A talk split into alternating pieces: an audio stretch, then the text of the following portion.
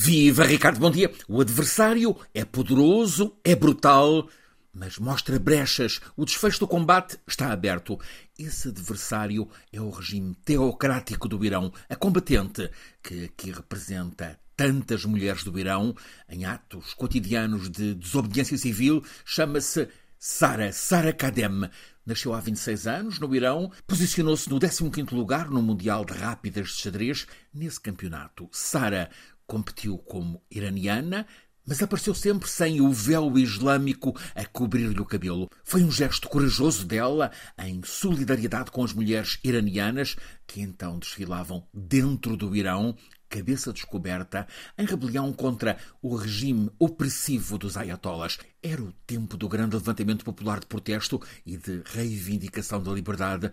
Após a morte, faz agora um ano de Masha Amini, depois de ela ter sido presa por passear em Teherão com uma franja do cabelo fora do véu. Já no começo deste ano, o regime fundamentalista veio a conseguir, à custa de severa repressão, desmobilizar os desfiles de protesto que então se sucediam. Mas agora, quando passa um ano sobre a morte de Masha, a contestação aos ayatollahs ressurge a xadrezista Sara Kadem, que nunca mais pôde voltar ao Irão, onde seria de imediato presa por ter estado no Mundial sem usar o véu. Agora ela vive com o marido e a filha em Espanha e decidiu lembrar que o combate contra a teocracia e pela liberdade continua. Divulgou uma fotografia de rosto, um sorriso quase angelical e o farto cabelo a cair-lhe sobre os ombros cabeça totalmente a descoberto, ou seja, com o símbolo do protesto. Aconteceu neste fim de semana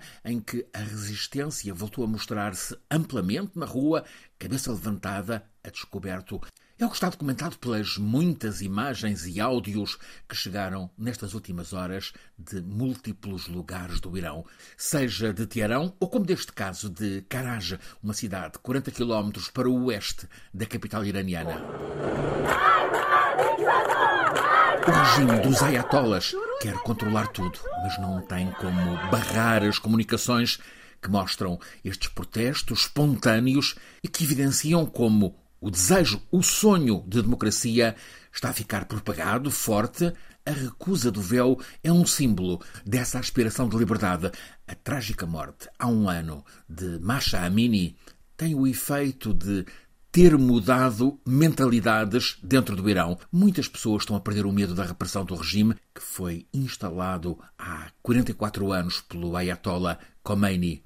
A barreira psicológica caiu, a crise económica, com a inflação a tocar os 50%, números oficiais, agrava o mal viver e cresce a brecha entre o regime e o povo que, encabeçado por mulheres e por jovens, quer uma outra vida, quer democracia, quer liberdade, quer um governo de gente decente que respeite as pessoas. Aspiram que venha o fim daquela ditadura teocrática que quer controlar o modo de viver.